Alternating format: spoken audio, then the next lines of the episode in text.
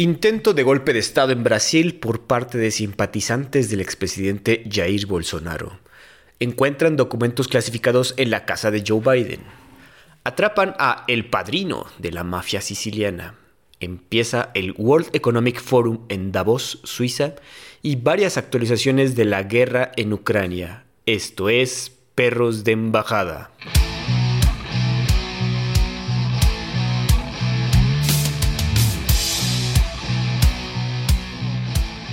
¿Qué tal amigos? Bienvenidos nuevamente. Yo soy Andrés Rojas, también conocido como Chad, y me acompaña mi coanfitrión, amigo y perro del alma, Santiago del Castillo. ¿Cómo estás, Santi, esta tarde? ¿Qué onda, mi Chad? Muy bien, gracias. Aquí trabajando y cumpliendo con mis deberes de ciudadano ante la autoridad. Ante la autoridad.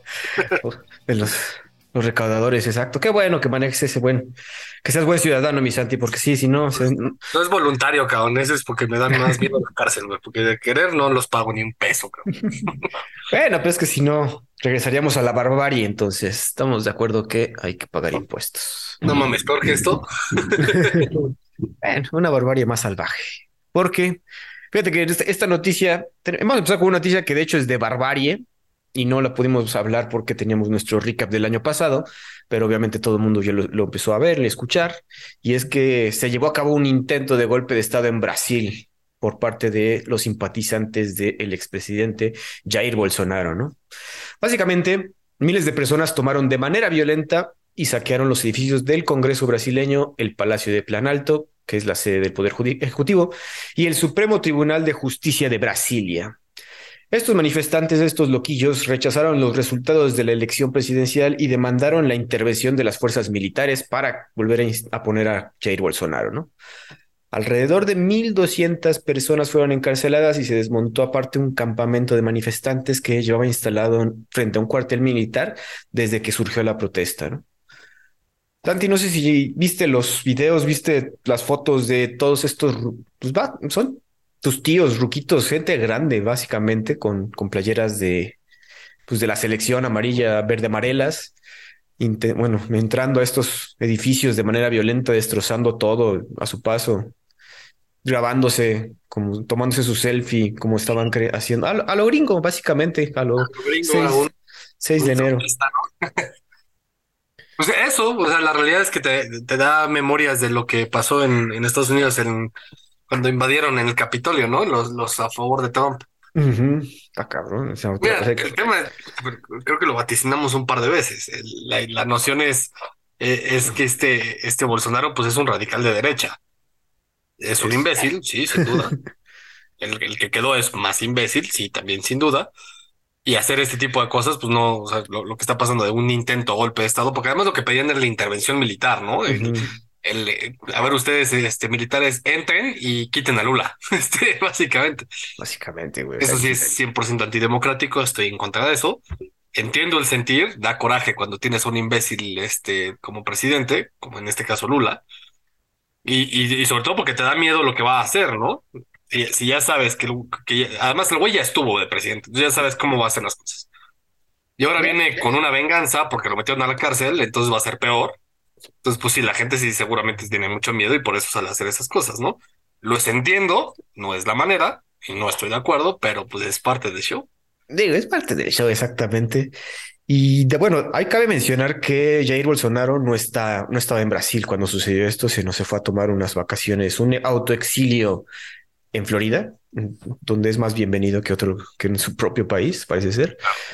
Pero bueno, Lula da Silva calificó de barbarie los ataques y de fascistas a las personas involucradas en la toma de los edificios públicos y además señaló los vínculos de los atacantes, obviamente, con Bolsonaro, ¿no? el tema es que, ya todo es, o sea, ya le quitaron el miedo a, decir la palabra fascista, ¿no? Y ya todo es fascista. Si no eres de izquierda, eres fascista. y si no te gusta lo, social, eres fascista, ¿no? Y ya todo es así como casi, casi hitleriano. Entonces, esa es una radicalización también del concepto. Obviamente es pues puede ser gente de derecha y puede ser gente hasta de derecha extrema, pero de ahí a que sea fascista, es un camino muy largo por recorrer. Y es como si yo les dijera a todos ellos que son los malditos comunistas, estalinistas, maoístas, ¿no? Pues no.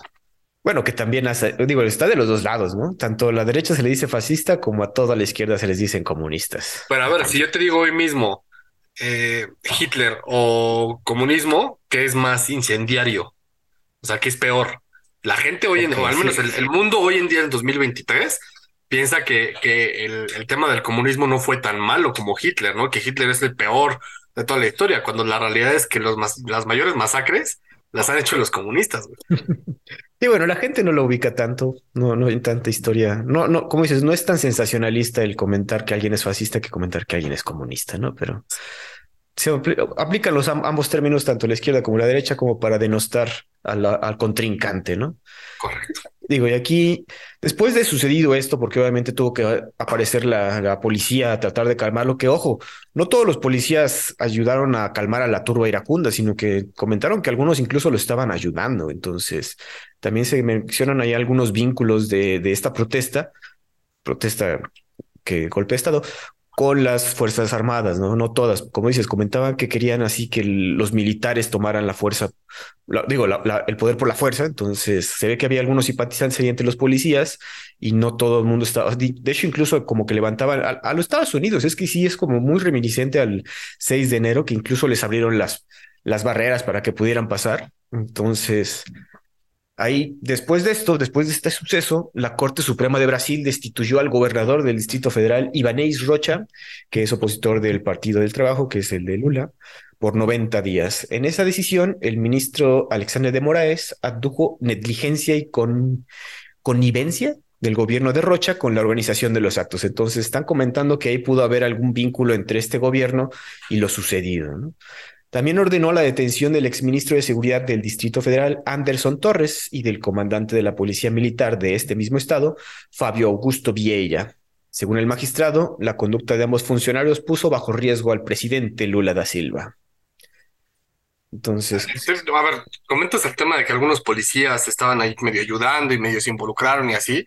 Yo creo que es muy distinto lo que pasó en Estados Unidos que lo que pasó en Brasil. Más allá de que hubiese policías que tal vez apoyaran el, el movimiento trumpista, em, creo que allá más era más bien un tema de, pues son cinco policías contra una masa de 200 caones, ¿no?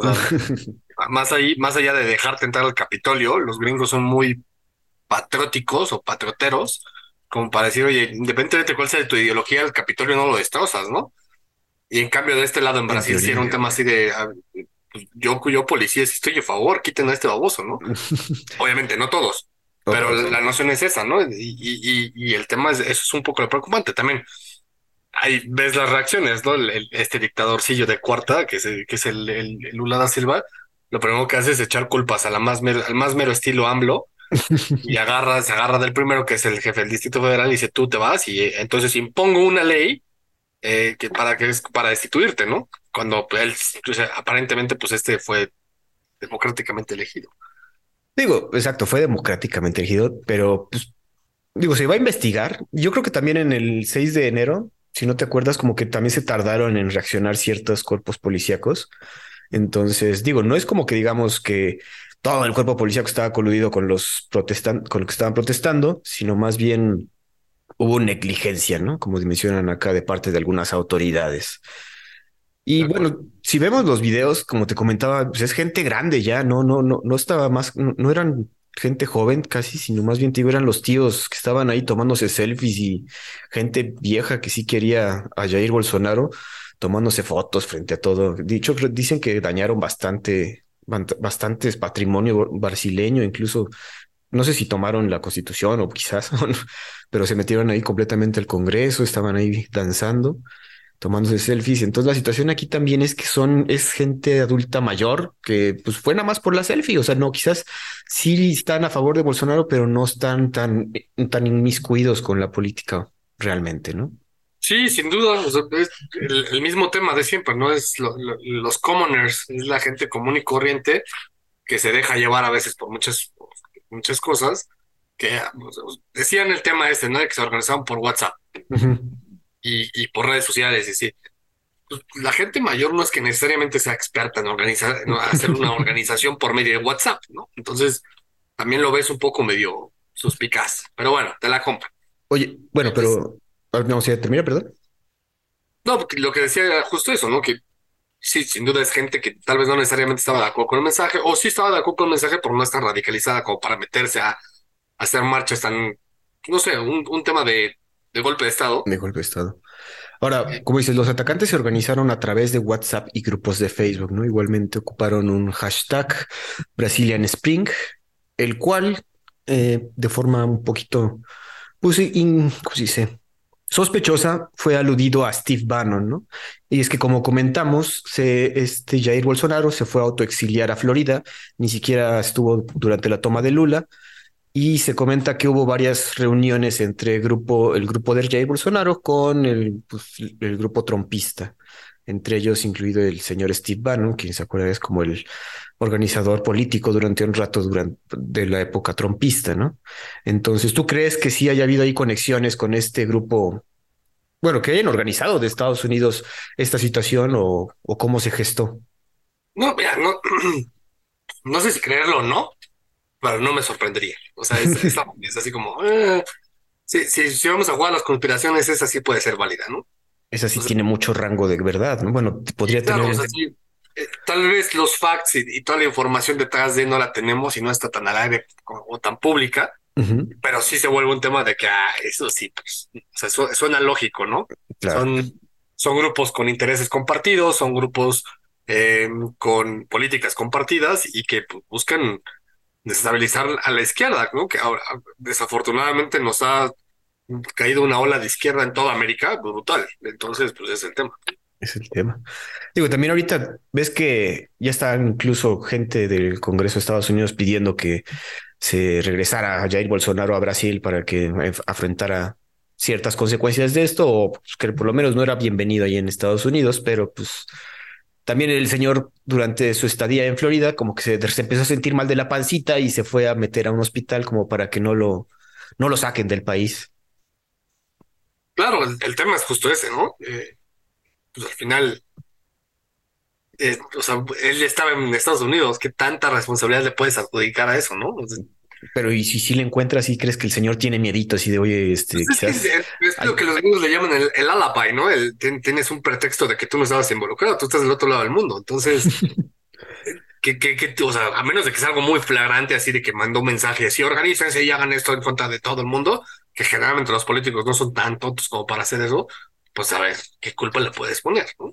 Bueno, hay que, digo, yo creo que van a buscar un paper trail ahí, porque esta situación, digo, lo vemos lejos, y vimos más cerca el January 6, el 6 de enero, pero pues oye, si es, si es de temerse, si así desestabilizó, llegar a meterse a los tres poderes de gobierno, pues sí, dan, te habla que no, no. Y, es que hay que acordarnos que Lula ganó por un margen muy pequeño. O sea, hay mucha gente que en serio está del lado de Bolsonaro.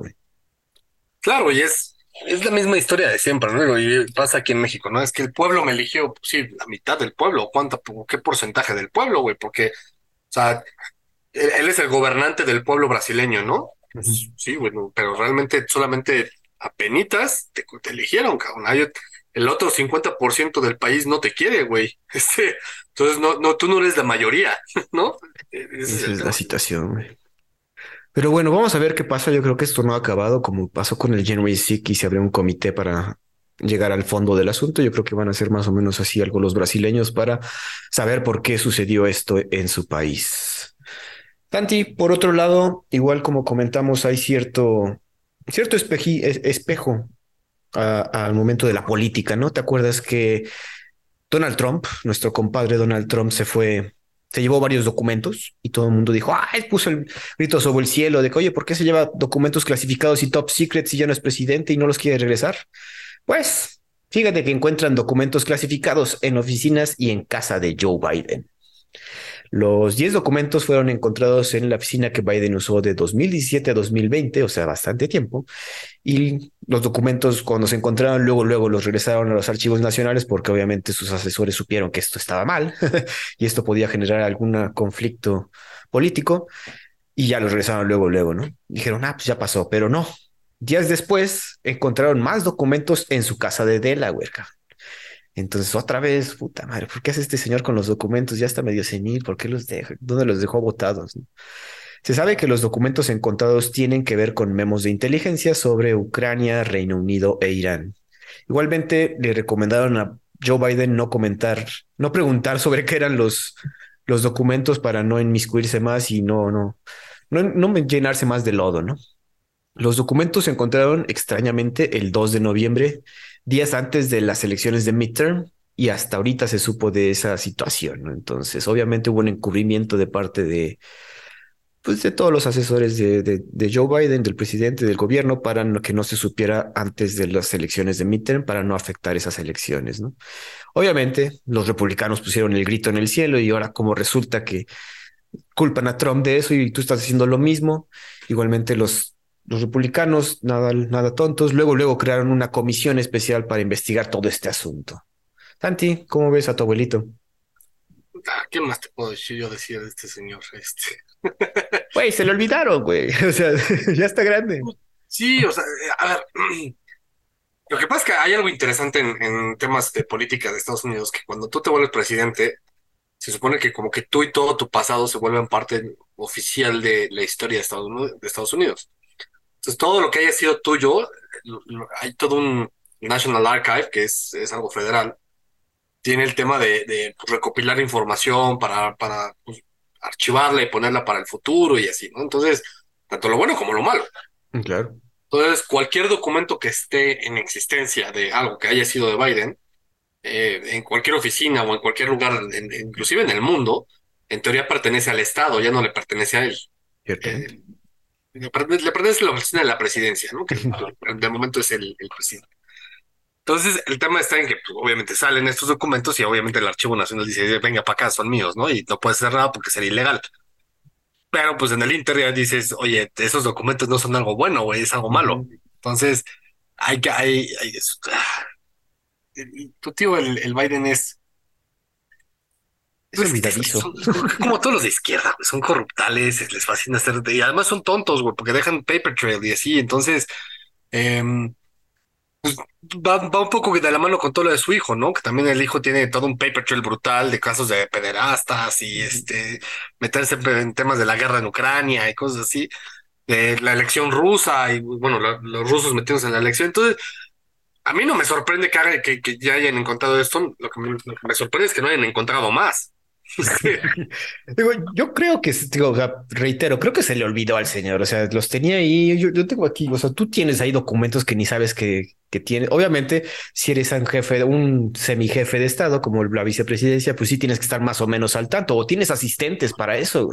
Entonces, yo lo veo esto más como un error. En cambio, la diferencia de la situación con Donald Trump. Con Donald Trump, ese güey sí se quería quedar los documentos. Claro, el tema, el tema aquí es por qué las tenía él si él todavía no era presidente, ¿no? Porque tenía documentos que eran clasificados y él todavía no era presidente. Ya no era vicepresidente tampoco, o sea, como que tampoco debía haber tenido acceso a ellos, ¿no? Ese es el principal problema. Claro.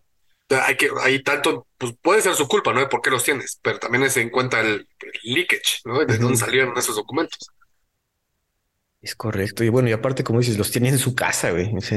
ahí en, su garage los tenía tirados, arrugados. Digo, yo creo que se le fue, al señor ya se le van un poquito las cabras, como podemos ver por la cantidad de videos que hemos visto todo divagando después de sus presentaciones.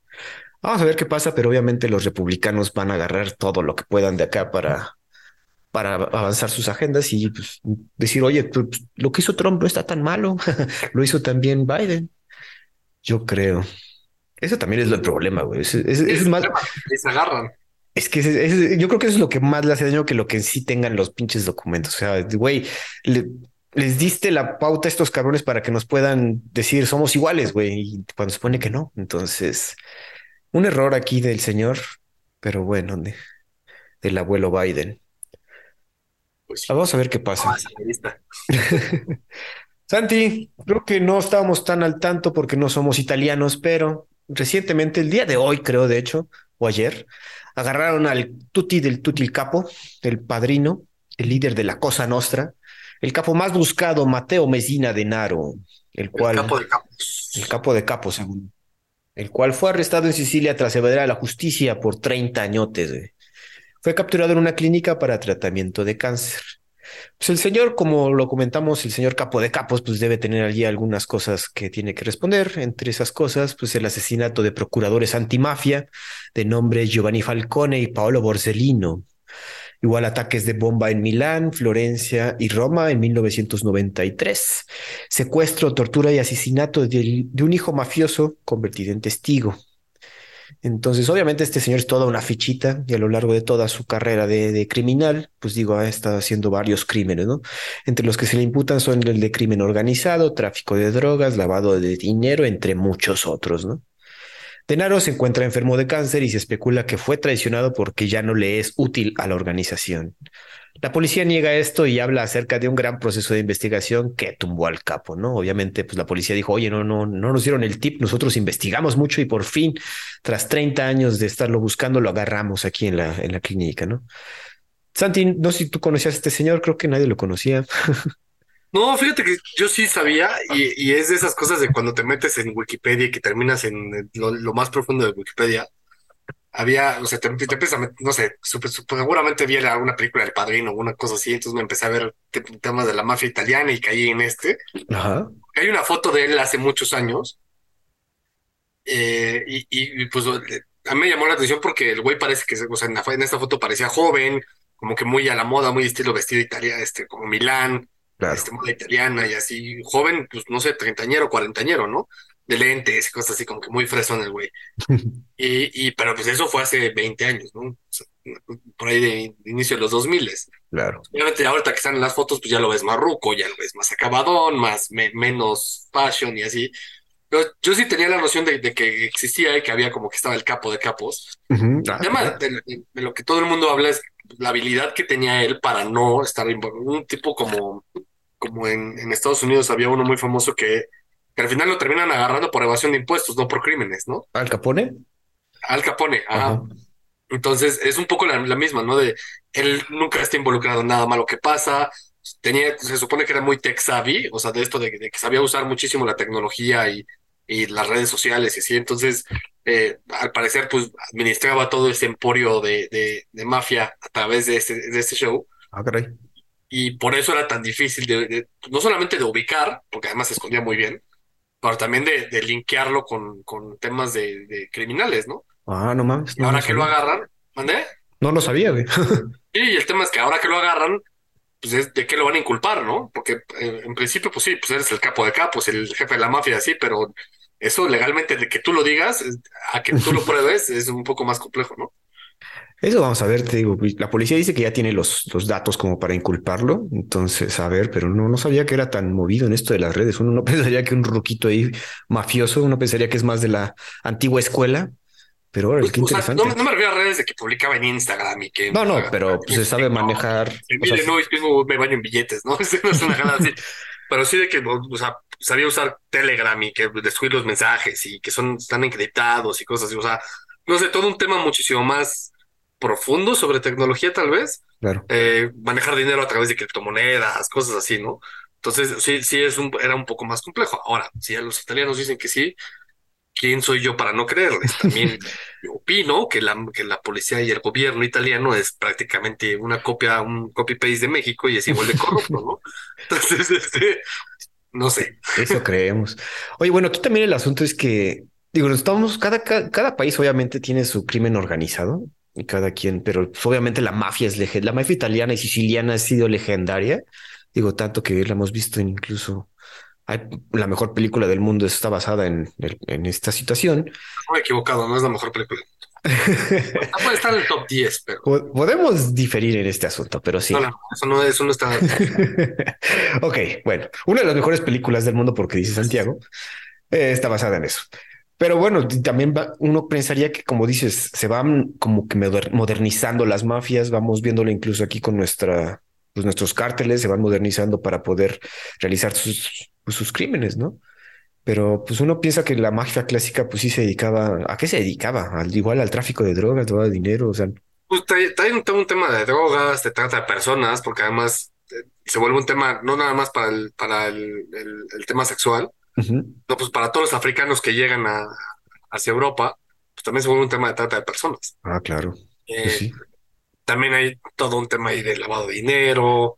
Eh, luego también se meten en cosas ahí medio extrañas como el vino, ¿no? Cosas así como el jitomate, este comida. pues sí, es, todo un show. Es todo un show, digo. Vamos a ver qué le pasa aquí al señor, pero por lo menos ya cayó uno de los capos más buscados Y seguramente le van a hacer una película. Obviamente esto da para que Hollywood se agarre de estas historias. Claro, es completamente distinto cuando agarran a un, capo de la mafia italiana a cuando agarran a Ovidio Guzmán o al Chapo, ¿no? sí, ya se vuelve un tema hasta romántico de miren cómo lo vamos a hacer y super Hollywood. Y cuando al Chapo te ponen el color sepia de México y es cero Hollywood, ¿no? Todo sucio. En cambio, como dices, allá todo en Milán, todos bien fresas con trajes hermosos y en cambio, aquí nuestra crimen organizado es un poquito más naco. Entonces, digo, no sé. además, lo interesante es que lo agarraron mientras estaba haciéndose quimioterapia porque tiene cáncer, aparentemente. Entonces, pues yo creo que también ya cuando estás en esas zonas dices, ah, pues ya, sí, ya me tengo cáncer y esto, pues ya que me agarre, ¿no? Ya, ya hice lo que tenía que hacer, nunca me agarraron en mi prime. En mi prime. En fin, también veremos qué le pasa aquí al señor, a don Mateo. Don Mateo, es que aparte el nombre está muy, muy cinematográfico. En fin. Santi, una noticia triste. Fíjate que recientemente cayó un avión en Nepal de manera, pues, un accidente horrible. El avión de Yeti Airlines ATR 72500 viajaba de India a Nepal y cayó en la ciudad de Pokhara al querer aterrizar en el nuevo aeropuerto de Pokhara. Se presume que los 72 pasajeros perecieron en el accidente, ¿no? Actualmente siguen pues recuperando tanto pues cuerpos como pues pruebas de qué pasó ahí. Por lo pronto ya se recuperaron las cajas negras del avión, pero todavía no se saben exactamente las causas del accidente, ya que ese día no había clima adverso, ¿no? El accidente fue grabado desde el piso de un vecino y también empezó a circular el video, un video desde la cabina, el cual fue transmitido por Facebook Live por un turista indio justo al momento del accidente, donde al momento que está grabando este señor no se nota ningún problema, pero no sé si tú lo viste, ¿no? De repente, Santi, ¿sí lo viste? Sí, sí, sí. Está está brutal. Ahorita te, comento si quieres. Sí. Digo, y un piloto especializado comenta que el tipo de avión ATR es difícil de pilotear en esas zonas por la topografía. Si no estás familiarizado con la topografía del lugar, porque las velocidades de los, de los vientos pueden cambiar muy de repente, ¿no? Entonces es una teoría que ahorita se está formulando alrededor de este accidente. El tema no es solo eso.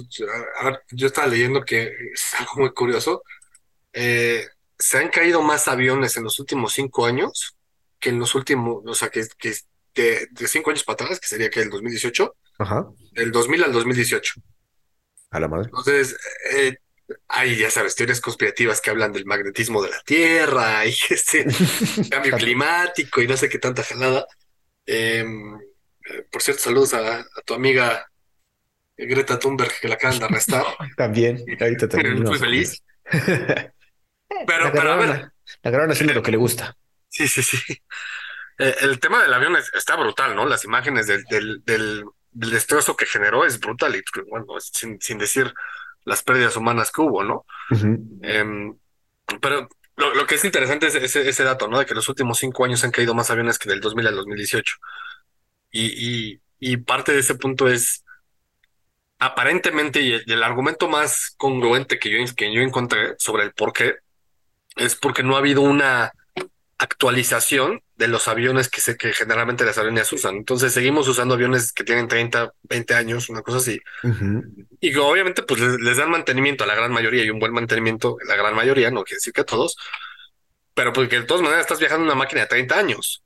Entonces, Que, que, es necesario que el, que el sistema de aviación pues ya genere nuevos, nuevos nuevos aviones, unas flotillas completas, porque lo que hacen es, el que cumple 30, 31 años, pues ya lo quitan y entonces compran uno nuevo, ¿no? Entonces, en lugar de quitar todos de taje o, los, o bajar el límite de edad, pues van comprando uno por uno nuevos, nuevos y nuevos. Entonces tienes un promedio de edad en aviones bastante alto.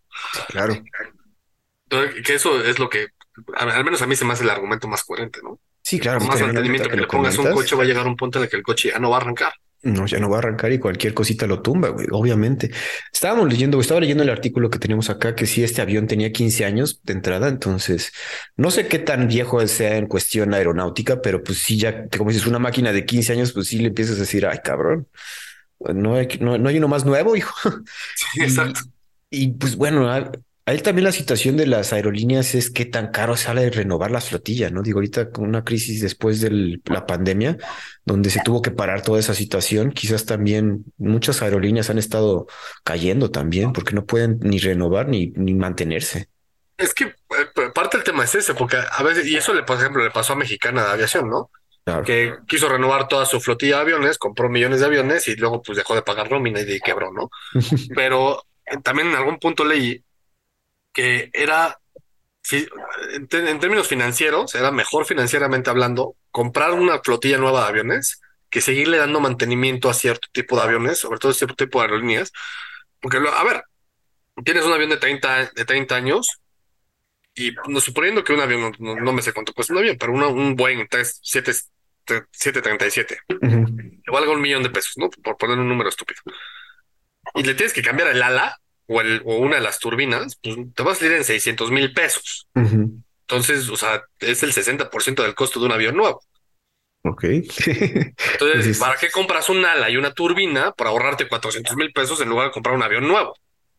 Sí, quién sabe. Digo, esos, esos niveles también de negocio está cabrón calcularlos, güey. También Yeti Airlines, o sea, no es como, yo creo que es aerolínea nacional 100%. De hecho, estos aviones solo se usan para vuelos nacionales.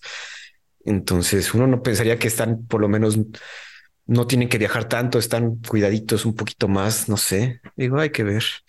Una situación pues, crítica y fea, lástima las pérdidas humanas, pero sí estoy de acuerdo contigo. Ese es la, la, la falta de cambio de flotillas lo que está causando esto.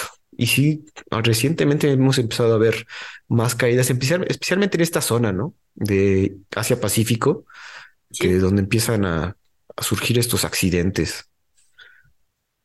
Sí, es, complicado y, trágico, ¿no? A, veces hasta uno le da miedo el, tema de subirse a un avión después de así. Sigue siendo la forma de transporte más segura. Sigue siendo, pero bueno, hay Ryanair, ¿te acuerdas de esa madre? Hija de su madre. Este, para nuestros queridos escuchas, este Chad y yo compartimos un avión alguna vez que casi nos mata el infeliz de Ryanair. Ryanair, es una aerolínea igual de las rascuachas que también es eso, güey. Hay que estar cuidando cuando te esas aerolíneas rascuachas, güey. Claro, pues es que cuando le metes low cost, pues obviamente también le van a meter low cost a su mantenimiento, cabrón. Entonces, güey, a sus pilotos y a sus pues, lo que sea, ¿no? Es correcto. Pues bueno, Santi, esperemos que esto se encuentre las razones y mejore la industria de aviación en un futuro. Santi, se está llevando a cabo uno de los foros más importantes del mundo. Regresan los líderes a Davos en Davos 2023, The World Economic Forum, tras dos años de pandemia, ¿no? El foro reúne a líderes de gobiernos y de las altas esferas de los negocios. Este foro fue fundado en 1971 por Klaus Schwab, un, señor de Suiza, y busca juntar a políticos y líderes de negocios para enfrentar los problemas globales, ¿no? En esta ocasión acudirán 600 CEOs de todo el mundo, entre ellos grandes banqueros como JP Morgan, Goldman Sachs, y el principal tema es el cambio climático. Y esto también incluye, pues, obviamente, a los líderes de principales compañías energéticas que, pues, esta vez sí se dieron se asistieron a este foro este año, ¿no? Igualmente se invita a 51 jefes de Estado, 56 ministros de Finanzas, 19 gobernadores de bancos centrales, 30 ministros de Comercio y 35 ministros de Relaciones Internacionales. En esta ocasión, obviamente, pues Rusia se ausenta, mientras que Ucrania va con una delegación de alto nivel, pues para pedir más dinero, obviamente. Entre los asistentes importantes para esta vez, para Davos 2023, se encuentra la directora del Fondo Internacional, Cristina Georgieva, jefe del Banco Central Europeo, Christine Lagarde, el secretario general de la OTAN, Jens Stoltenberg, presidente de la Comisión Europea, Ursula von der Leyen, el vicepremier chino, Liu He, el jefe de la World Health Organization, Tedros Adhanom. Como comentamos, el tema de este año es tanto, bueno, la problemática principal de este año es el cambio climático, pero el tema de este año es cooperación en un mundo fragmentado. ¿Cuáles son los temas que van a tratar? Como comentamos, el cambio climático, el aumento en el costo de vida, la contracción del mercado laboral, los desastres, natural, los desastres naturales y los eventos climáticos extremos, la prevención de una recesión global, el resurgimiento del COVID, la contracción del mercado energético y el primer aniversario de la guerra en Ucrania. Santi, este es un, bueno, es un foro muy importante. ¿Tienes idea de quién de México va a ir? Se supone, en principio, se supone que es este, es este Brad, ¿no? Pero aparentemente Brad está más ocupado acá con temas de elecciones. sí, carajo. Entonces, eh, no, no, no tengo mucha información acerca de quién, quién vaya a ser, ¿no? Y de todas maneras, el que vaya a ser, que vaya a ir, seguramente será insignificante su rol ahí. Híjole. Solo te voy a eh, mencionar, bueno, aquí te lo puse, güey. ¿Quieres mencionar quiénes son los que van a ir? Pues aquí están, ¿no? Este es el secretario general de la OTAN. No, no, no, o sea, de México, güey. Ah, ah, ¿Ya los tienes? Sí, güey. Van a vamos a mandar a Samuel García y a Luisito Comunica, cabrón. Para los que no están viendo. me estoy tocando, tapando los ojos en pena ajena.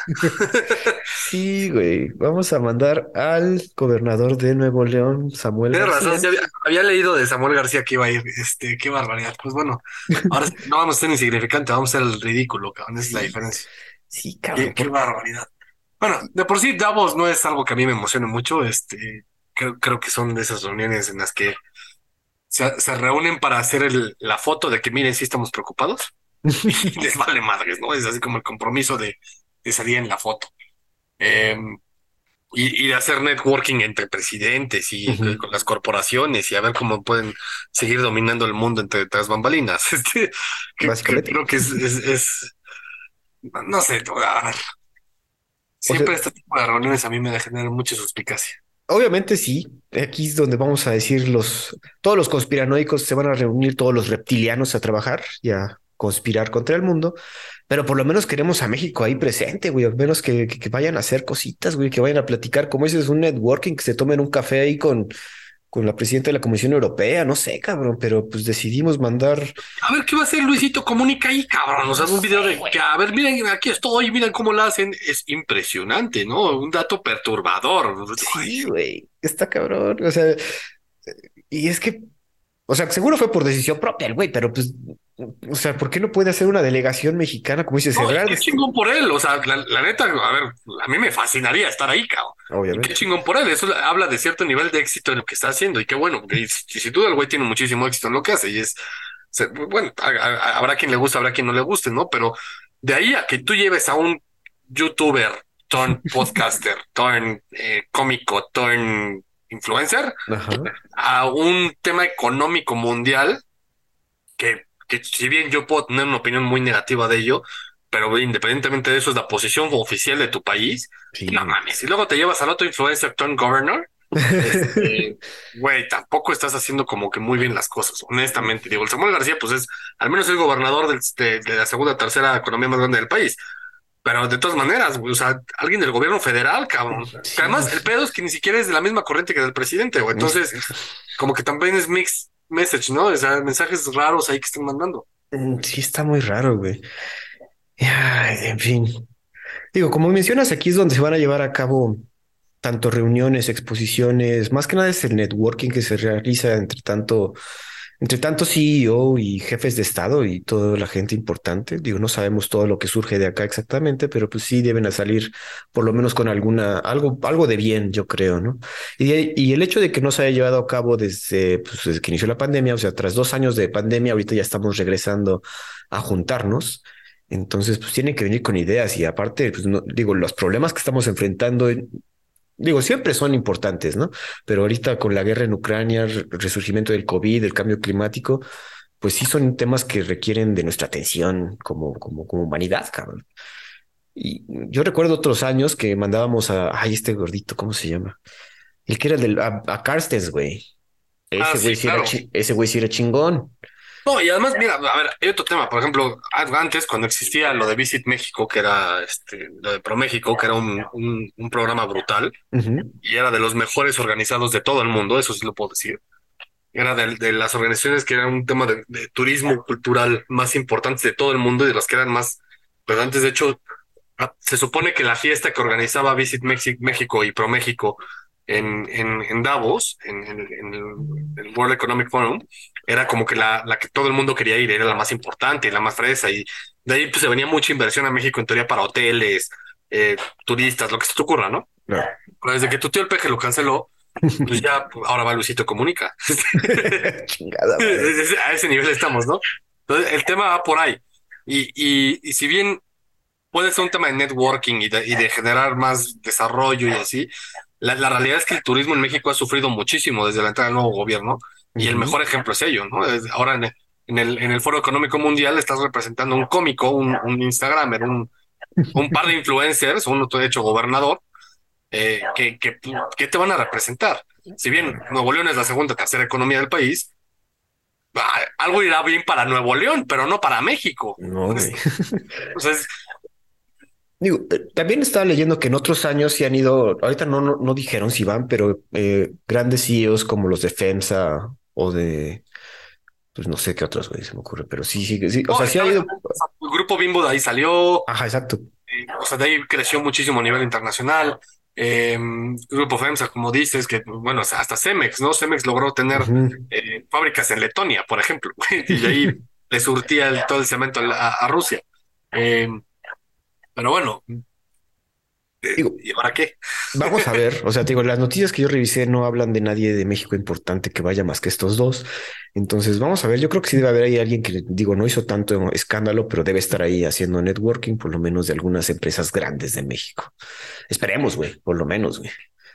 En fin, esta reunión se va a llevar a cabo toda esta semana, entonces vamos a ver qué sucede de ahí.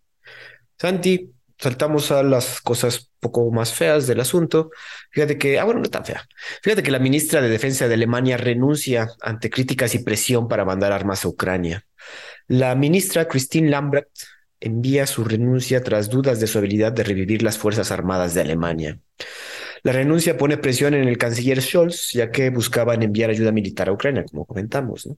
El poder de las Fuerzas Armadas alemanas, también conocidas como Bundeswehr, se ha visto en duda por la falta de personal y tanques, a pesar de recibir una gran cantidad de fondos. Se habla de 100 mil millones de euros. El acabo de comentar que tras la renuncia de esta de esta ministra, el gabinete alemán debe estar balanceado en cuanto a hombres y mujeres, por lo que si se elige a un hombre, habrá otros cambios, ¿no? Entonces, para mantener este balance dentro del gabinete alemán. Tanti, ¿alguna, alguna cuestión acá? ¿Cómo ves esto? Alemania se ve que está sufriéndole un poquito en cuanto a la ayuda que quieren mandar, güey. Es que es un tema un poco estigmatizado, ¿no? el tema de que Alemania y tenga ejército. De hecho, en un principio Alemania estuvo vetado de tener cualquier tema militar durante varios años, producto de la Segunda Guerra Mundial. y bueno, mucha gente podría decir con, pues, con, toda razón del mundo, ¿no? Pero pues, cuando te vuelves la, potencia económica del bloque económico que quieres promover, que en este caso es la Unión Europea, y además eres parte de la OTAN, pues ya como que te quitan la prohibición, ¿no?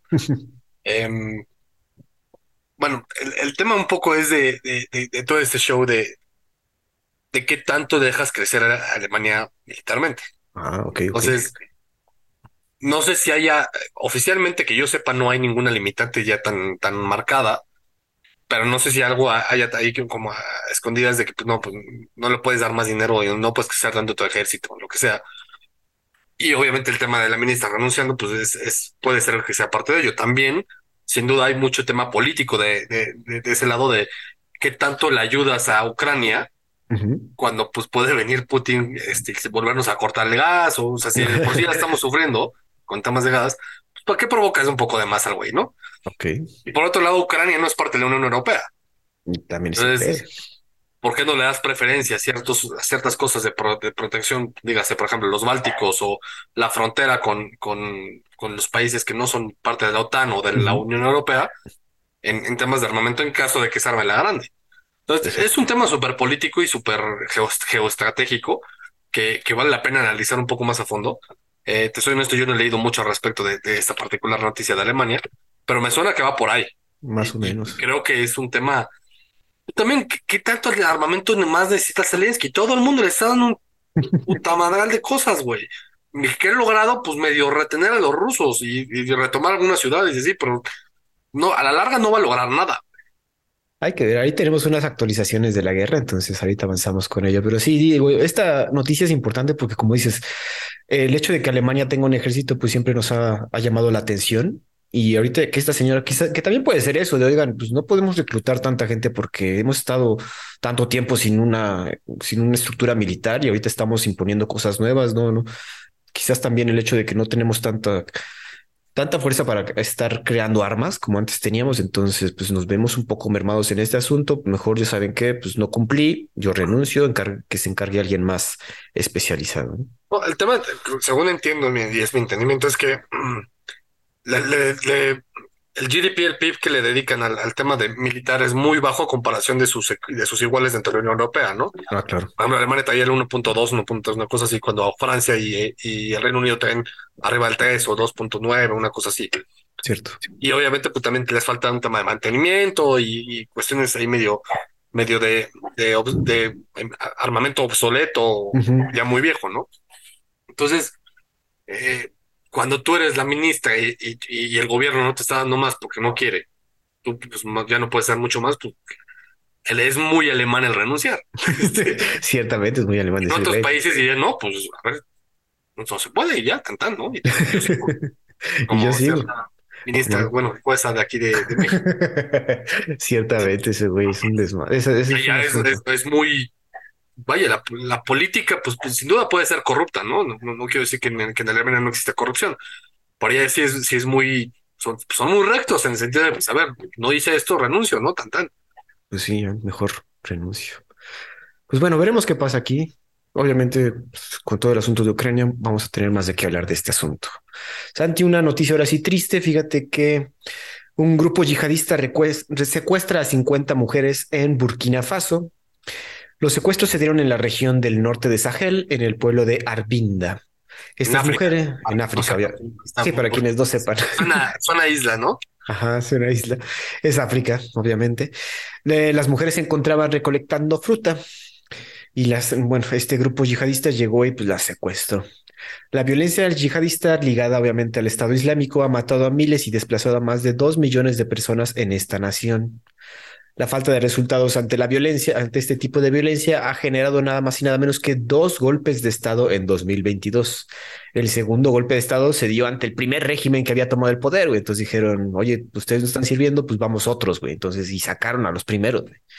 Los extremistas mantienen varios pueblos bloqueados tanto para la entrada y salida de personas y productos.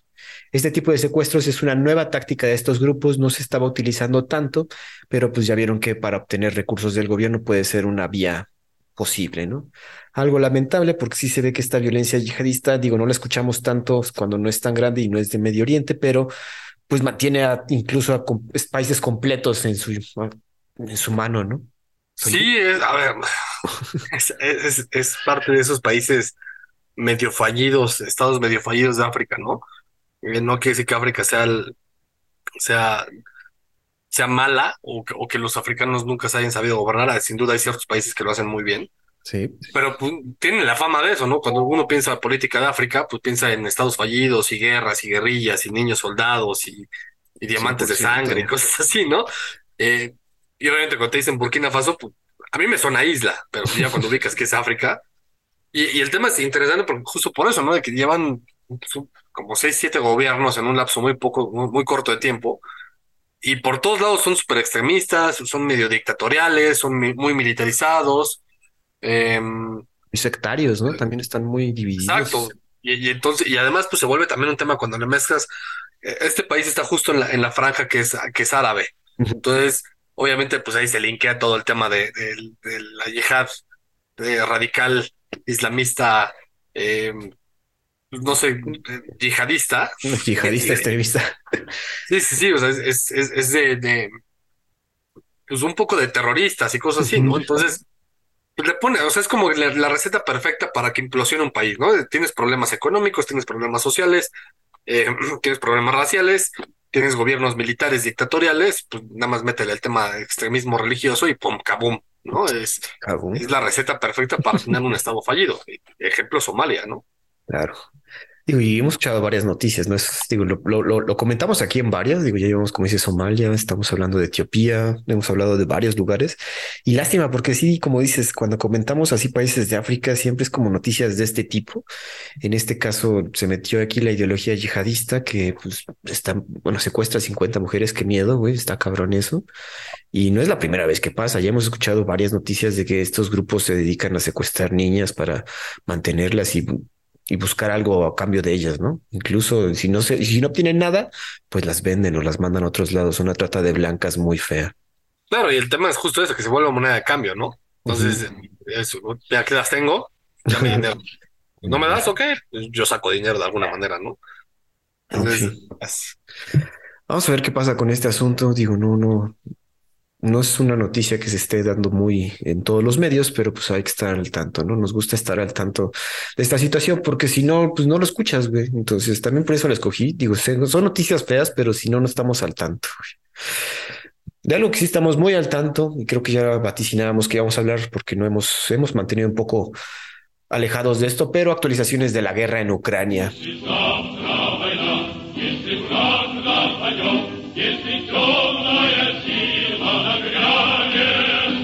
Tenemos varias, vamos a mencionar unas cuantas. Fíjate que el alcalde de Kiev comenta que sus sistemas de infraestructura de la ciudad podrían colapsar por los constantes ataques rusos. ¿no? Hemos estado escuchando muchas noticias que los ataques rusos son a centrales eléctricas, a controles de agua. Entonces, el alcalde de Kiev está comentando que pues, esto podría colapsar en cualquier momento si se mantiene. ¿no? Actualmente comenta que tiene un déficit de 30% de electricidad en la ciudad y digo, ahorita no está el, frío tan crudo como se vaticinaba, pero pues sí está haciendo frío, entonces, y la verdad no se puede vivir en esos lugares a menos 10 grados sin, sin electricidad, sin calefacción. es lo que, estoy, te estoy diciendo, ¿no? Es que qué tanto va a poder hacer Zelensky y hasta cuándo, Entonces, en algún punto las cosas se la van a complicar. O sea, es un tema de tiempo y tal vez ese sea el juego de Putin. Exacto. A ver, te exprimo hasta, hasta ver que hasta, hasta cuándo aguantas, ¿no? Hasta cuándo aguantas. Te voy a pegar y pegar y pegar hasta que colapses. Eh, no, no sé, obviamente creo que el, mayor problema de Ucrania es que está en medio de dos cosas que ninguno de los dos los quiere, ¿no? La Unión Europea no los quiere, y Rusia, eh, Rusia ya no los quiere. O sea, entonces estás en medio y nadie te ayuda, entre comillas, porque o sea, te pueden dar mucha ayuda militar y así, pero pues nadie va, a ponerse a plantarse ahí en tu territorio y decir, aquí estoy, ya, ya, ya llegué, no soy el Capitán América, este, a salvarte. Digo que sí era en un principio, pero ahorita ya, ya nadie, güey. Pues sí, pues es que después de todo esto, y obviamente el, tema del frío, pues sí, es, es, el general invierno, ¿no? El que siempre le ayuda a Rusia en cualquier conflicto. que pues puede que no sea tan crudo, todavía falta febrero, que, se, que, que, que yo no creo que ya vaya a llegar a muchos extremos, pero todavía puede freír un poco más. Pero de todas maneras, menos 10 grados, cualquier persona fuera, este, si no tienes una, algo decente con qué cubrirte, pues se, muere, ¿no? Se muere. Entonces, pues, a ver, sí, sin duda. Y, y, obviamente, pues, el, discurso de Rusia es no atacos civiles, ¿no? Por supuesto, eso, todo el mundo lo dice. Hasta los gringos, ¿no? Cuando se metían en Irak, en Afganistán y este, hasta los talibanes dicen, no, no, no, yo no me meto con civiles, ¿no? La realidad es por completo y todo el mundo lo sabe. Es, son distintas formas de promocionarte a ti mismo, ¿no? Porque del otro lado, pues obviamente la prensa occidental dice, no, sí, Putin se atacó y mira, aquí está el video, no sé qué. y Rusia va a decir, no, pues es que ahí no era un edificio de habitantes, era un edificio de inteligencia militar y tengo aquí bla, bla, bla. O sea, se vuelve un tema de pruebas, ¿no? ¿A, quién le crees? Bueno, hablando de eso, también tenemos aquí otra actualización. Fíjate que recientemente se dio un ataque con misiles a un edificio civil en la ciudad de Dnipro, aquí en Ucrania, ¿no? El cual dejó más de 40 muertos y actualmente pues siguen recogiendo, pues hay gente desaparecida todavía. Rusia dice obviamente que no ataca edificios civiles, como bien dice Santi, y que la explosión fue por estrategias de defensa ucranianas, que, o sea, nosotros mandamos el misil, pero pues los ucranianos lo desviaron y cayó ahí. Obviamente, como dice Santi, no, no, o sea, aquí se dice yo digo, tú dices, él dice. Entonces, y aparte, pues las pruebas aquí, bueno, ahorita vamos a hablar de otra actualización, pero pues no, no, ¿a qué, a quién vamos a culpar, no? Y aparte, si culpamos, ¿qué va a pasar después? Pero pues sí, este es lamentable fue el, este es el ataque, el segundo ataque más, más mortífero a, la sociedad civil de Ucrania. Sí, pero eh, eso justo pasa lo mismo cuando, cuando, por ejemplo, cuando cayó el, un misil en Polonia, Ajá. Eh, que todo el mundo decía, no, ya Putin se volvió loco, ahora sí ya atacó Polonia y no sé qué, ¿no? Y, y, Rusia decide, no, neta, nosotros no fuimos. Y resultó ser que había sido un misil ucraniano que, pues, algo le pasó mal y que cayó en Polonia. Es lo mismo, ¿no? ¿Errores humanos? Claro, o sea, la probabilidad de que, de que sean los rusos es muy muchísimo más alta que, que sean los ucranianos. Y, yo creo eso, yo, yo honestamente creo que, que los que, que, que los rusos son los, los que tienen culpa, en este caso en específico. Pero de ahí a yo a asegurarte y aseverarte y a decirte, te doy mi brazo derecho para, para, para como garantía de ello, pues lo veo medio complejo, ¿no? Medio complejo. También es esa situación, que, que... Ay, que a quién le crees, güey. Bueno, a partir de ahí, bueno, no a partir de ahí, sino también como comentamos, ya dijimos que ya sabemos quién fue el culpable, ¿no? Ahora, ¿cómo vamos a incriminarlo? Sí. Entonces, otra actualización es que Alemania apoya la creación de un tribunal especial para procesar líderes rusos por crímenes de guerras bajo la Corte Criminal Internacional. Sin embargo, existe el tremendo problema que Rusia no firmó los acuerdos de la creación de esta corte en Roma, entonces pues no hay jurisdicción de esta corte criminal para con los rusos, ¿no? A pesar de eso, pues digo, Alemania y pues para ayudar a Ucrania dice, pues hay que crear este tribunal para que pues podamos procesar todos estos crímenes de guerra que están sucediendo o no están sucediendo, no, no, no podemos estar seguros, pero por lo menos vamos a investigar, ¿no? Eh, ¿Tú cómo ves esta situación? Digo, crear un, hacer un tribunal de para procesar estos gentes está cabrón, ¿no? Es que volvemos, te lo dije yo en el momento en el que, que empezamos a hablar de Rusia desde el primer podcast, creo. ¿Quién es juez? O sea, es como, había un libro aquí en México que, bueno, todavía se llama La visión de los vencidos, ¿no? y, habla de pues, cómo, fue la conquista desde el punto de vista de los indígenas. Entonces, es un tema muy en boga hoy en día para echar la culpa a los españoles y que todo lo malo que pasa en México es culpa de los españoles y así, ¿no? Pero, porque la historia que te cuentan es desde el punto de vista de los victores, ¿no? En este caso España ganó, entonces te cuentan la historia como ellos lo, lo vivieron. ¿Y quién cuál es la visión de los vencidos? En este caso, los negras.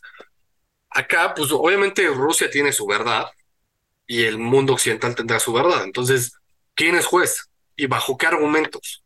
¿No? Entonces, y pones una, una corte internacional y te voy a juzgar en base a, esta, a estas legislaciones, pero resulta que yo no firmé que estaba de acuerdo con esas legislaciones, entonces no me puede hacer nada, ¿no? Entonces, sí, sí se vuelve un tema un poco complejo. Ajá.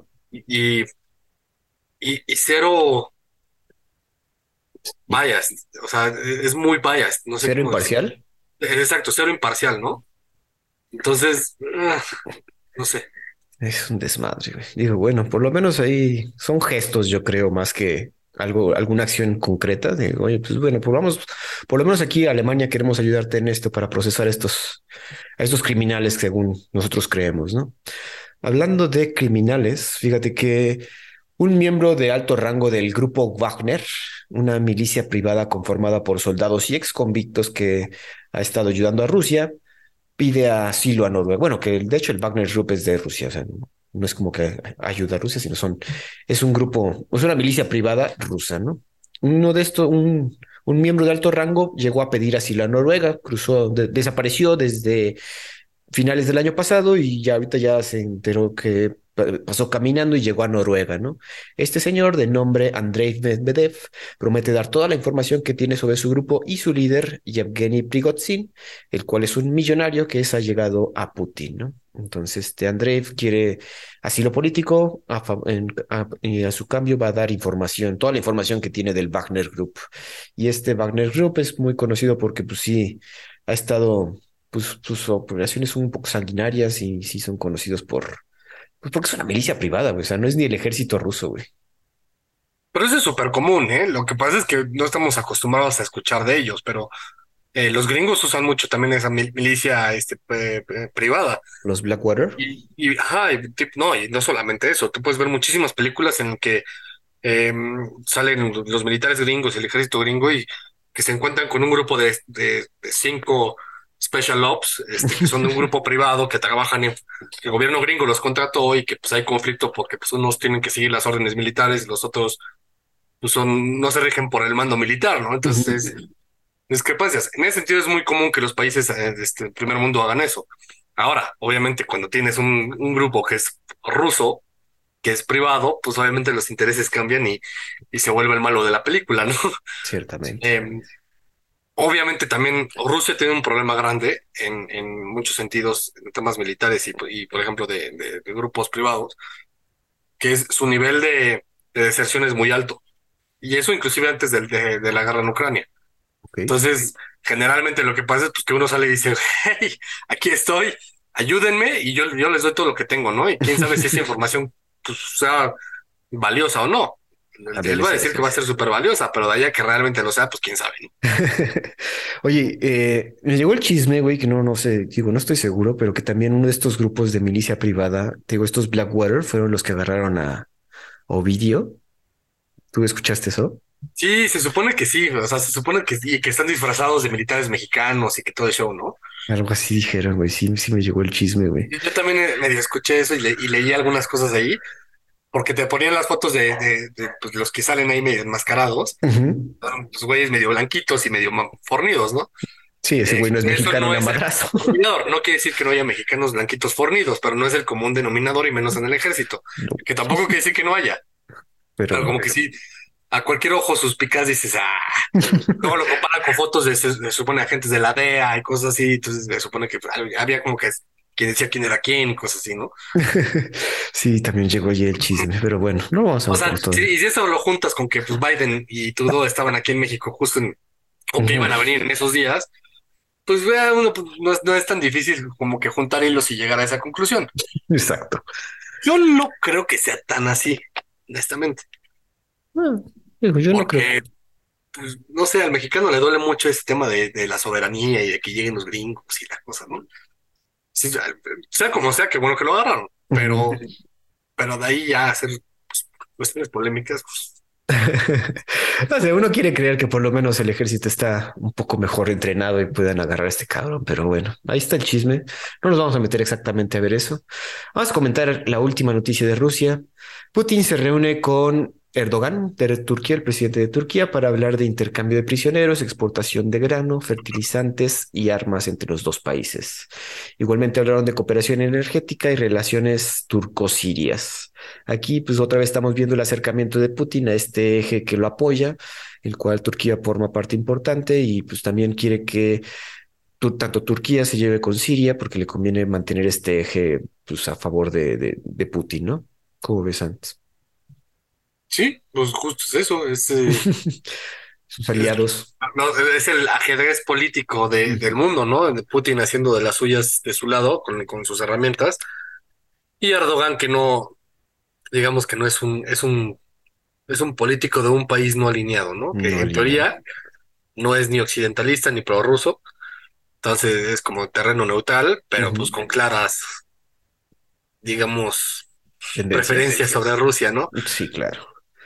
Y aquí comentaban que iban a que esto de la cooperación energética quería Putin como que hacer un hub energético, le dice, como para distribución, tanto distribución como exportación de, energía. Pues, lo que pasa es que no sé si te acuerdas, pero en, la década de los 10, de 2000 a 2010 más o menos, había un tema muy en boga que era la inclusión de Turquía en la Unión Europea. El problema estaba en que pues, Turquía tiene millones de habitantes, o sea, sería el país más habitado de la Unión Europea. Ah, ok. Y eso le daría un buen, o sea, una representación brutal en el Parlamento Europeo y muchísima injerencia en, las decisiones de Europa, ¿no? Ah. Y eso generaba un conflicto brutal, porque obviamente, ¿qué tan europeo eres, no, Turco? Porque además Turquía tiene un pie en Asia y tiene, un dedo en Europa, nada más, geográficamente. sí, cierto. Ok. Eh, en, términos políticos se acerca un poco más a Europa que a Asia, pero, pero sí, no es, no, no es tan sencillo. Y obviamente cuando tienes políticos que no son tan, tan de acuerdo al, al, al rumbo que quiere tomar la Unión Europea, pues se volvía, con, se volvía, conflictuoso, ¿no? Okay. Había muchas tesis que hablaban de eso, muchos documentos y muchos libros y estudios y Harvard cases y todo eso, ¿no? Y eso dejó de ser boga como por ahí del 2010 porque los turcos se cansaron y dijeron, ah, ya, o sea, si no quieres que yo sea parte de la Unión Europea, está bien, pero entonces no me vengas a pedir favores después, ¿no? Es lo que estamos viendo ahorita. Es lo que estamos viendo, güey. No quise ser de tu, de tu bando, cabrón. Tú no me dejaste, pues tampoco le voy a jugar al vivo y me voy a meter de lleno con el otro. Pero si el otro me ofrece lo que yo quería contigo, pues me voy a ir para allá, ¿no? Ok, interesante. Pues digo, nada pendejo este señor, güey.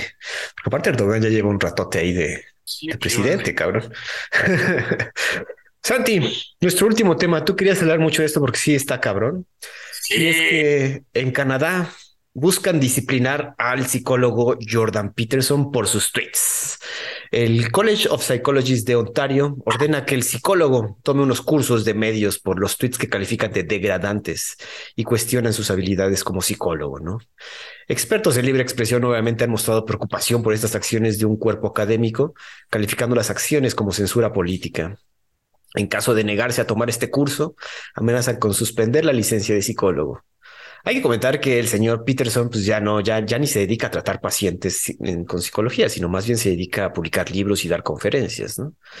Pero pues sí, este ataque por parte del college se ha tomado como, ha, sido calificado como con motivos políticos, ¿no? Y ya lo habíamos comentado ya el podcast pasado, porque sí, esta tendencia de querer disciplinar a, gente por tweets, digo, está raro esto, era hasta más de una, de un lugar más autoritario que de Canadá, ¿no? No, pues ese es el punto, que Canadá ya no es eso. mira, a mí me emociona mucho esta, esta noticia y, sí, sin duda quería hablar mucho de ello porque soy un, un fiel seguidor de, Jordan Peterson, me fascina, o sea, a ver, Jordan Peterson, para quien no sepa, es un psiquiatra clínico de, Canadá, eh, que además es académico, daba clases en varias universidades y eh, había publicado un libro hace muchos años que no había sido de gran controversia eh, y, lo principal que le volvió controversial fue un tema de discusión que hubo en el, en el Parlamento canadiense, que hablaba sobre la obligación de usar los pronombres inclusivos, ¿no? Entonces, él, él fue inclusive llamado por, por el Congreso para testificar, porque él estaba muy en contra de esa parte, que decía, yo no tengo ningún problema en llamarle a una persona como él quiera que se que le llame, ya sea el tema del dem, de y todo ese tipo de cosas, no tengo ningún problema. El problema está en que tú, tu gobierno me obligues a usar un lenguaje, ¿no? y, es, y yo comulgo con esa idea, ¿no? Yo no tengo ningún problema en, llamarle a alguien de, de, manera en la que esa persona prefiera. Eh, no puedo estar muy de acuerdo, pero tampoco me voy a meter en broncas por eso. Yo te llamo como tú quieras que te llame. Pero que el gobierno me obligue eso ya es una limitante, ¿no? Y, entonces ya es cero tolerancia para conmigo. Ya no es inclusión para con ese, con ese grupo de personas, es, es cero tolerancia y censura para conmigo. ¿Cierto? eso es lo que él, lo que él, eh, lo que, lo que lo volvió famoso hasta cierto punto en un principio. Justo después de eso, él escribe un libro que se llama 12 reglas para vivir, 12 Rules of Life, eh, en el que habla incluso del tema de la, de la evolución de la langosta y lo compara con un tema cerebral humano. ok y se volvió, se volvió super tendencia por un par de entrevistas que tuvo con, con medios de habla inglesa, principalmente en el Reino Unido, que son brutales porque destroza los argumentos de, de quien lo está entrevistando, ¿no? Y los destroza al grado de que los deja callados. Oh, ok. Callados. te voy a mandar un par de entrevistas, a mí me fascinan porque hasta te mueres de risa, ¿no? Y a partir de ahí empezó a ser un poco famoso, empezó a ir a, este, a meetings de estudiantes que tenían un poco de ideas como él, él empezó a organizar meetings y así, también se volvió un par, un par de videos virales en que gente de transgénero, gente que, que es de, del, grupo LGBT, le empezaban a reclamar y él, él es muy, muy calmado. parte de lo que la, la, gente, aunque estés en contra de él, la gente la admira, es, que él es muy, muy calmado. Piensa lo que va a decir antes de decirlo, no, no, no escupe cualquier estupidez nada más por decirlo por defenderse. Y es muy, es muy bueno argumentando. De hecho, sus peores detractores dicen que eh, no es que sea inteligente o que sus puntos tengan razón, simplemente que sabe argumentar. Yo no estoy de acuerdo con eso, pero bueno, esos son sus peores detectores, ¿no?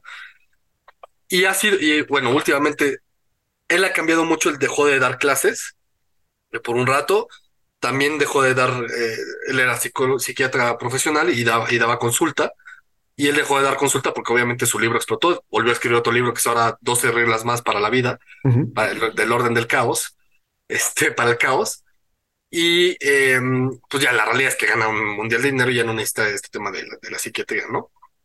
Entonces, el, problema principal recae en que se volvió una figura de en contra del movimiento woke, principalmente, eh, mucho en contra de políticas eh, muy incendiarias, diría yo. Eh, tal ¿Progresistas? sí, políticas súper progresistas, pero también que mucha gente lo, ve como que libertad de inclusión para el, el movimiento, perdón, LGBT pero eh, desde su punto de vista, y yo concuerdo con ellos, se vuelve un tema de, censoría y de, y de limitación y de, y de quitar libertades hacia otro grupo que la realidad es que son mayoría, en pro de quedar bien con, con, con, el progresismo, ¿no? Y parte de ello es lo que pasa ahorita, ¿no? Que, que, que, que, llega el, colegio de psiquiatras de, Ontario y le dice, a ver, por un tuit, además ni siquiera fue un tuit de él, el, el principal motivo de explosión que pasó esto fue, él retuiteó un tuit del, líder de la oposición de Trudeau.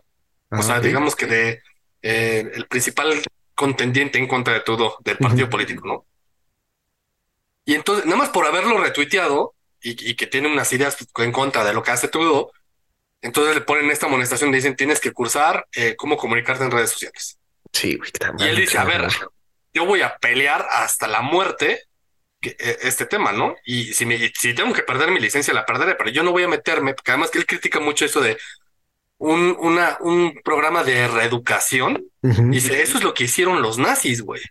Eso es lo que hicieron los, los, comunistas en la Unión Soviética, ¿no? O sea, ¿cómo esto lo promocionas tú como un tema de inclusión y un tema de, de que tengo que adaptarme a las nuevas normatividades, si quieres, a base de que tú me reeduques? Y entonces yo ya no puedo hablar como yo, personas no tengan que hablar como tú me dices. Y ese es el principal problema. Eso es lo que es brutal. Y por eso muchísima gente, inclusive que está en contra de las ideas de, de Peterson, dice, oye, aquí ya se pasaron, estos hombres no pueden hacer eso, ¿no? O sea, es, sí es limitar la libre expresión. Cierto.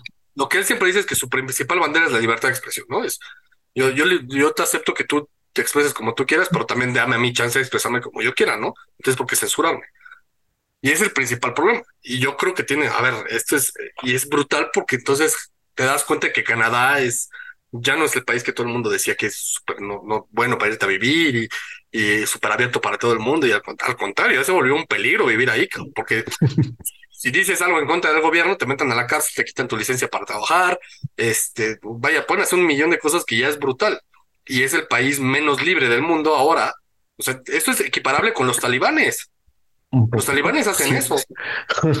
Ciertamente, güey. Sí, sí, es el, el asunto aquí que yo veo principalmente es como dices, limitar la libertad de expresión de este señor. O sea, porque, güey, o sea, ¿qué, ¿y qué te da la... O sea, ok, pues yo soy psicólogo y ahora poco resulta que el cuerpo tiene que decir qué es lo que yo puedo decir, güey, está cabrón, o sea, y, y güey, pues o sea, ya, como dices, tiene tintes políticos 100%. Yo no soy tan, yo no he leído los libros de este señor, pero sí he visto varios eh, debates de él, especialmente vi uno con, contra el Slavoj Zizek, y donde uno es comunista y el otro obviamente es el otro derechista completamente. Y pues, güey, pues, o sea, se puede hablar así chingón entre dos pensadores importantes de nuestra cultura, güey.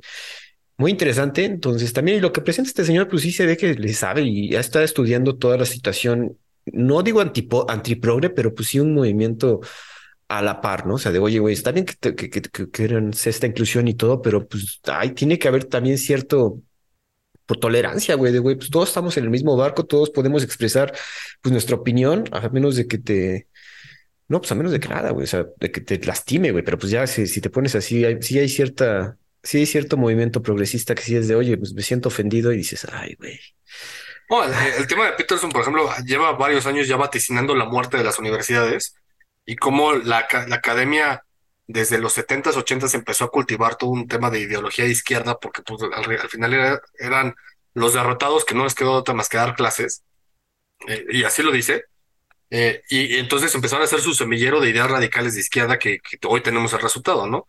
Y él vaticina la muerte de las universidades porque justo es eso, ya si tú no te expresas como la universidad, que generalmente las universidades en Estados Unidos y en Canadá son de tendencia izquierda, son súper progres, entonces ya no puedes dar clase ahí, ¿no? Entonces, ¿dónde quedó el libre pensamiento? ¿Dónde, dónde quedó el cultivar cualquier ámbito de un, de un espectro, de, tanto de, o sea, desde todas sus visiones, y, y no glorificar de más a, ciertos personajes, ¿no?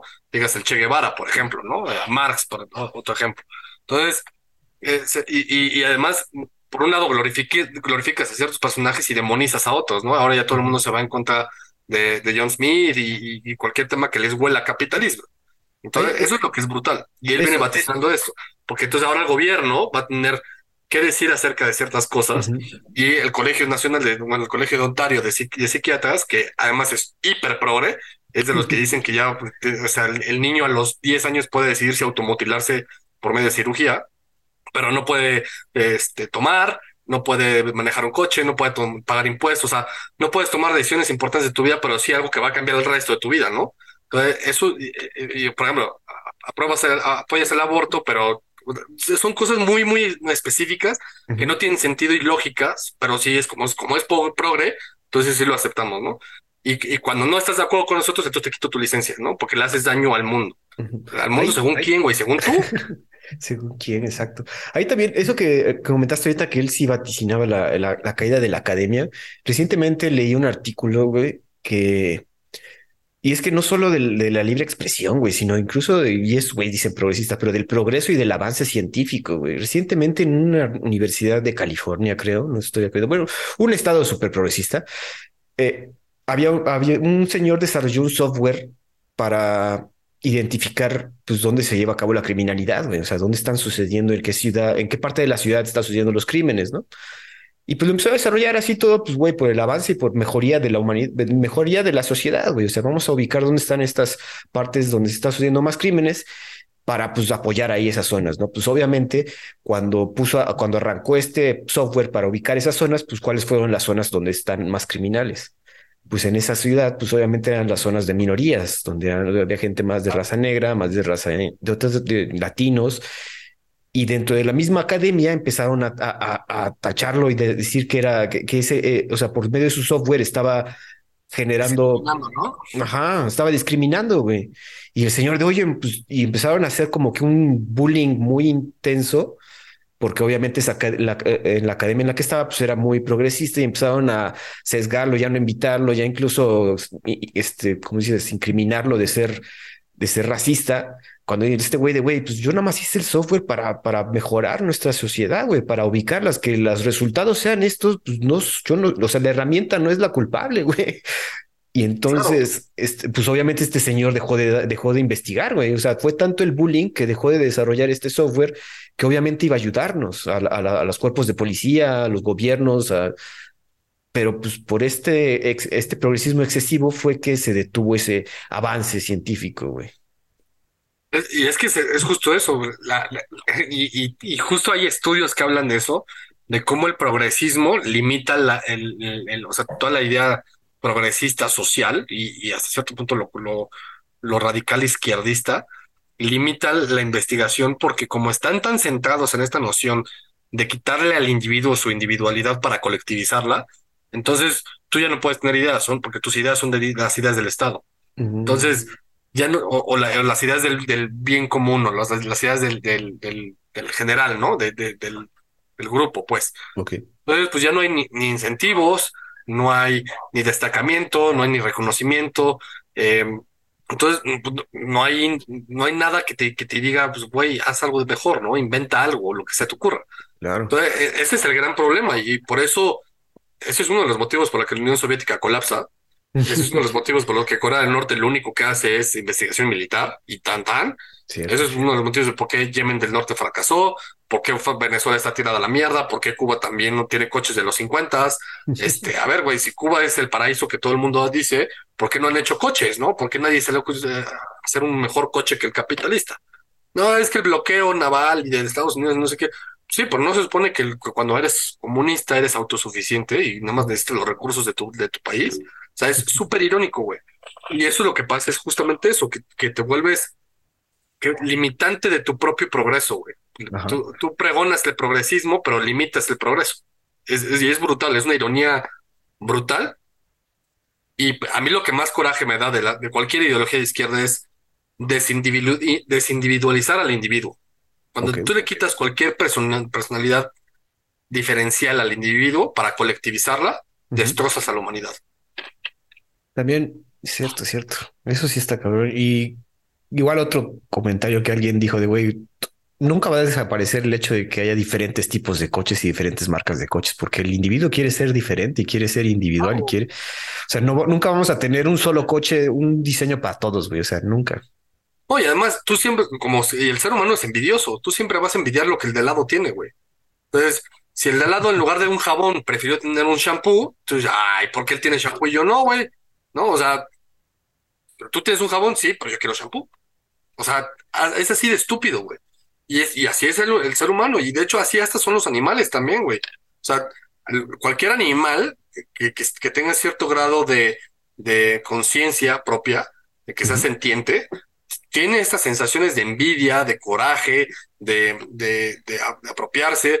Los, leones matan al, al, al, a todos los, los hijos del, del, de la manada que acaban de conquistar, güey, porque esos no son mis hijos, entonces yo quiero que tengas mis hijos, güey, ¿sabes? eso es reino animal, güey, eso es natura, güey, eso es, eso es fauna. ciertamente. biología básica.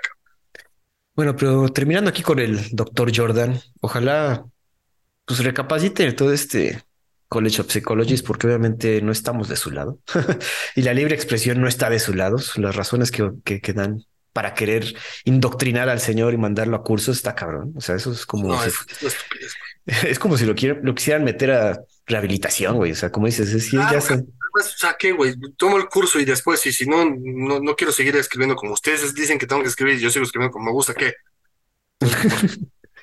y además, es lo que dices, a ver, a mí ya no me importa que me quiten la licencia porque además nada más es en Ontario, no es en todo Canadá. Entonces no puedo, no podría practicar en Ontario, ¿no? Esa es una. Pero por otro lado, este, pues bueno, quítamela, yo ya no doy consulta, ¿no? Eh, pero el tema es, voy a pelear porque está mal que me la quites, no tienes ningún motivo real de por qué quitármela. Ah, pues la consiguió, güey, estudió, pues digo, güey. Claro. si que sientes feo, güey. En fin, Santi, ¿algo más último que agregar? Pues nada, güey, que ojalá y el mundo ya te explota la verga, güey, me. Lo único que me hacen es odiar más a la humanidad. no, no tiene salvación. Yo, yo estoy convencido de que la humanidad ya no tiene salvación. La, perdimos después de la Segunda Guerra Mundial, güey. En, este Debimos haber hecho las cosas bien después de la Segunda Guerra Mundial, nada más la cagamos más.